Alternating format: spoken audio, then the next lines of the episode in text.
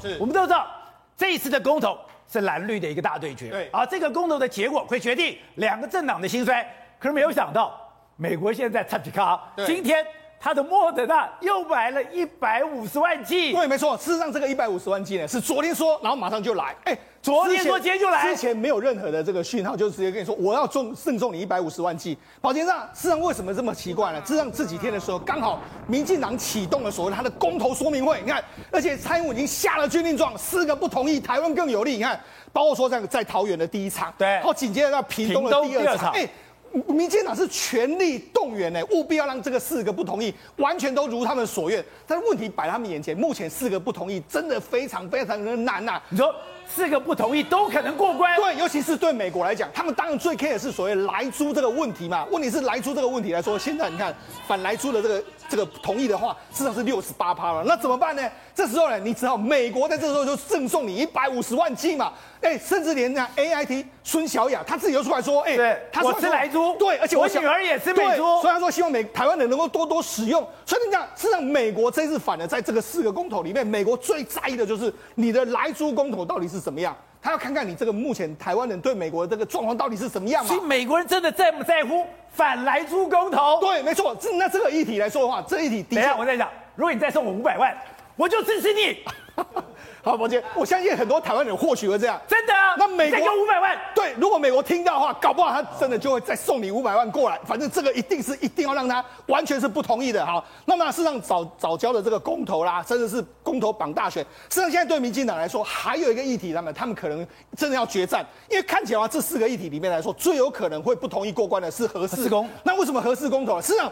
核四这个工作也非常有意思，在过去长久的一段时间里面来说的话，其实如同我们之前讲的，在三一一之后反合适的时候是人是非常最高。但是现在随着这几年慢慢慢慢时间过去之后，大家可能也经过这个之之前的八一五的大停电，那今年夏天的时候也跳电了几次，大家可能非常担心。你现在都叫我吃日本福岛的食品了，对，那还有什么好怕的？对，所以你看，事实上现在慢慢的赞成同意的这个人数越来越多。你看，实际上我们俩这对比，这个所谓的曲线呢是今年四月，那实现的这个是今年十月，你看。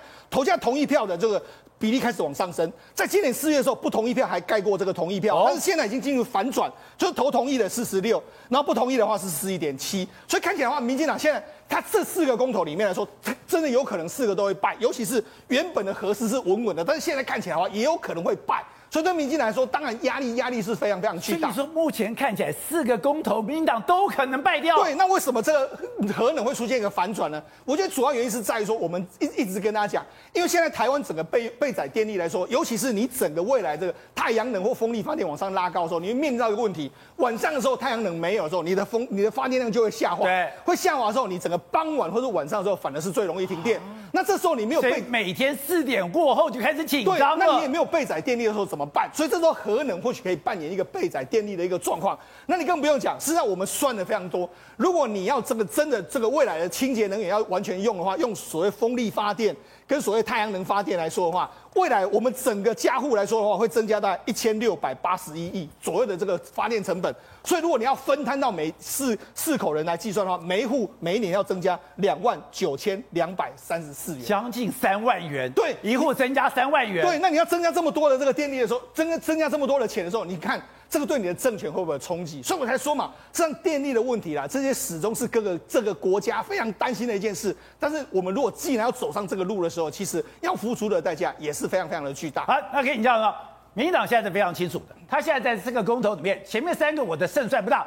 可是我就是单点突破，对，我要在合适公投跟国民党做一死战。没错，事实上现在整体来讲的话，这个比例来说的话，看能不能够经过这一次的说明会之后，让他整个不同意票再往上升。不过我觉得以目前的台湾的电力的这个规划跟这个状况来说的话，我觉得民进党还有一段非常困难的路要走。在这每次谈到这个核能的问题的时候，哎，大家就要想啊，如果你支持核能，那核废料怎么办？那核废料放你家吗？核废料没有那么多，没有那么多，多到放到我们家。核废料跟垃圾不一样，垃圾是每天都要有的。核废料我，我以为说核废料每天生产核废料，核废料以后就这样包裹起来，把它丢到丢掉，不是这样吗？没有那么多核核废料，把这个你知道一个人哦，假设一辈子用了电动那种核的发电厂哦，你会产生多少核废料？一个保特瓶大小的核废料，一个人用一辈子用七十年，大概就那么大。你说我从出生到我死亡，我所有的电都是用核废料，都是用核电。核废料就是一个保特瓶，就是一个保特瓶。然后呢，台湾哦，从以前到有核电厂到现在，所有核废料大概多多少可以摆摆摆满？大概七公顷，七公顷也不少啊。哎，可是宝杰哥，你要知道，核一、核二、核三、核四加起来厂区有一千一百公顷的厂区，这么大，你放核你你放在核电厂厂区就可以了。所以这次你核废料放你家是假议题，因为是假议题，今天不是核核废料多到满出来要放徐小姐家放我家，哎，我以为是多到大家没办法受不了哎。第一个没有那么多，第一个没那么多，第二个我们经过适当的处理，那个核废料就像生产垃圾一样，每天嘛出产垃圾吗，没那么多，真没那么多。而且呢，假设哦，我们经过适当的处理，它外面哦产生的辐射量比你的高压电塔、比你的手机、比你的电视还要少。这是最现实的，可以处理吗？我第一件事，很多人说核废料放你家，好像说我拿燃料棒抽出来，对不对？一根就裸露放在你家的后院，有坑领导啊？但当然不是，第一件它要先放在冷水，它在冷水光冷却就要等五到十年，冷却完后外面用一点二公分的钢板扣住，然后在外面用三十五公分混凝土包住，然后呢，经过特殊的防辐射设计，他们呢，我讲结论，你去外面去测那个核核废料辐射值哦。大概只有一般天然辐射值的三十二分之一。换句话说，你每一天哦，你的电视有辐射值，然后你的手机有辐射值，旁边的高压电有辐射值，你的微波炉有辐射值，你的 X 光片都有辐射值，对不对？一个人大概一年会有一点六毫西弗的辐射值会接收到，可是核废料大概是零点零五毫西弗。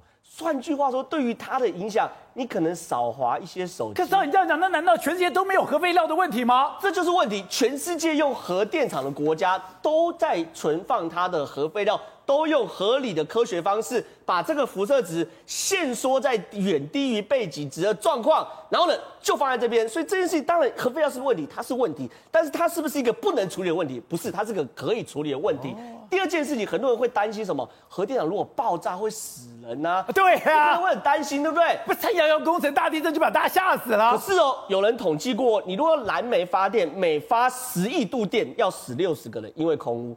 可是呢，如果是核灾，大概死零点零四个人，十一度电。因为核电厂是这样，它爆炸的话就会死很多人，没有错。可事实上，它真的发生核灾几率并不高。所以这东西是很明确选择，就是说你只要用燃煤哦，你每发十一度电，周遭因为空气污染，就像现在中火问题，然后不管是得肺病，或是说三咽喉道病，你就得十一度六十个人，十一度六十个人。可核电厂如果管控得宜的话，其实你是不用面对到核灾的。即便是面面对到核灾，国家像日本现在宣布什么重启核电厂，所以这件事情。其实坦白讲，我们谈科学都不是谈有或没有，我们谈的是这个危险值能不能降到容忍值以内，降到可控范围之内。如果可以降到可控范围之内，我们就支持，包含现在的莱猪一样，它降到十 ppm 以下，叫做什么可控范围之内。所以整件事情，我觉得可以更理性一点讨论。对吧？从现在的民调数上看，哎，民党的公投并不乐观哦。所以苏贞昌讲得很严重，他说这是国民党在夺权，这是国民党要把我们的蔡总统。怕好掰开了。就现在这四大公投这个事情的发生的因果，大家先讲清楚。是为什么有四大公投？因为有民怨嘛，对不对？有民怨才逼着老百姓去做公投这个事。谁不是要夺权吗？不是，这所以说那好，那反过来看，民进党定的调一百场的列车要出去宣讲，对不对？对。宣讲的目的是要干什么？干嘛？是说服你来同意我，对不对？对那苏贞昌现在讲说，你别搞怕他掰咖，这个是要干什么？那是不是要玩 game 嘛？他不是宣讲，所以苏贞昌的做法是火上加油，哦，你知道吗？那你反过来看国民党怎么讲的？国民党朱立伦主席怎么讲？说我们要让在总统府装睡的人睡醒过来，那什么鸟玩意儿嘛，对不对？朱立伦是不是孬孬一个？人家感觉怕，人家已经说你要把他怕掰开，你要来夺权了。对，你要夺权，人家在讲说装睡。朱立伦还在谈说你要爱你，你在我只是把你叫醒而已，把你叫醒。这种国民党，所以 窝囊到极点，所以窝囊到老百姓不得不出来公投。哎，这个公投，所以你说公投根本不是公投，是民众自力救济，当然是自力救济，是公投。就是国民党太孬了，我自己要站出来，就是民怨嘛。苏贞昌现在是在阁揆保卫战呐、啊。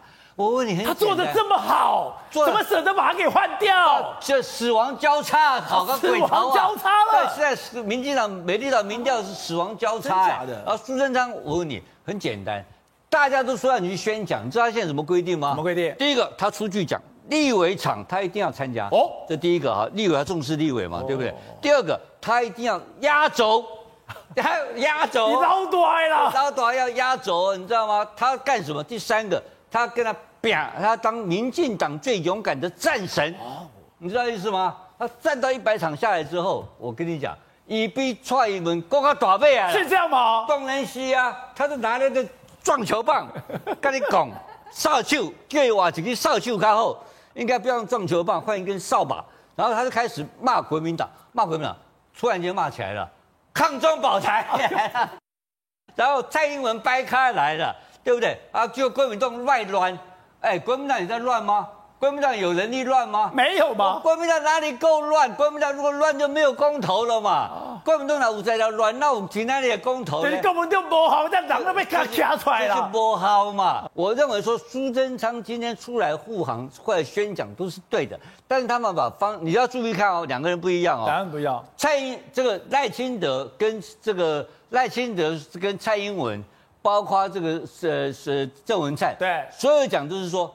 这是咱台湾的谁西盟？谁西盟？因为对呀、啊，就讲西位，马上 CPTPP 没有了嘛，哦、马上我们 FTA 没有了嘛。对，台湾如果跟你搞这样公投，台湾活不下去了嘛。没鬼啊啦！对吧？请家，请老百姓来支持我们，来来支持民进党的政策。这个就是一个理性的诉求。对，那苏贞昌为什么是非理性诉求？为什么要苏贞昌为什么要制造冲突、拉高冲突？他有制造吗？他当然，他刚才这他在护卫蔡英文啊，每在搞完中东爬好掰开了。他就是为为了蔡英文啊，再强调一点，他对外对共产党他没有要抗，他抗的是抗国中国国民党 啊保台内政使用。所以苏贞昌今天这样搞的结果，他在一一百场下来，我告诉你。他的声望会变得非常高，换不下来了。战神勇敢的不得了，然后你再来看，有一个倒霉鬼，谁？就吊车尾的郑文灿，就继续吊车尾，这边怎么办？这个六趴，哎，六趴要跳到二十五点五趴，这怎么跳啊？对不对？怎么办？六我都帮他起死了，六六点四趴，所以他也要干阁魁，苏贞昌也要干阁魁，这两个都不是在搞公投，全部是在搞阁魁保卫战。好，小谢，其实这个四个公投里面，当然第一个是民进党的一个态度，第二个是啊，国民党是玩真的还玩假的？你们说要夜宿凯道，哎，什么小猫两三只你还跑去？嘿，我你真爱你你你是生金还是生 gay 啦？我有夜宿，我是现场唯一一个女生夜宿，晚上两点多才。到了叔叔就不完了。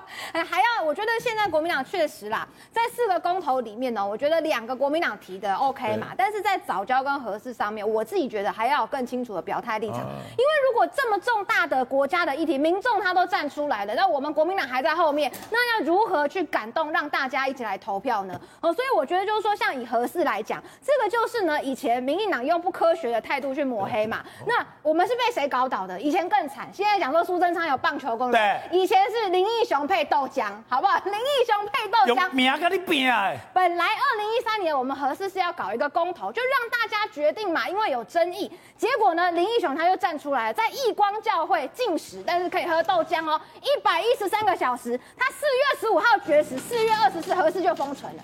我现在回头想起来，我都会觉得，一个政策如果有这么好搞搞倒的话，我们全国民党干嘛夜宿凯道啊？我们就在那边绝食喝豆浆。第一个，没有人敢绝食。第二个。买酒没走，有哦。以前那个黄世修跟侯汉廷他们两个还真的绝食，而且他们的口号就是我不喝豆浆哦。结果民进党没有在鸟他，那些官员上班都走另外的通道啊，眼不见为净嘛。我没看到你，自然你到时候被送医院就没事了嘛。民进党是这样干的，可是国民党呢，当时温良恭俭让，所以一杯豆浆一百一十三个小时，核四就搞到了。合适封存也是你们封存的啦，现在重启合适，你不是立场矛盾吗？哎，这倒没有，因为当时就是为什么要用封存？我们本来有两个方案，一是封存，二是直接停建。停建就是把它给废掉了。可是当时的政府考量几个原因，第一个，全世界的用电需求会增加。那时候民进党说 台电长电不会缺电，到现在那些藏起来电还没找到。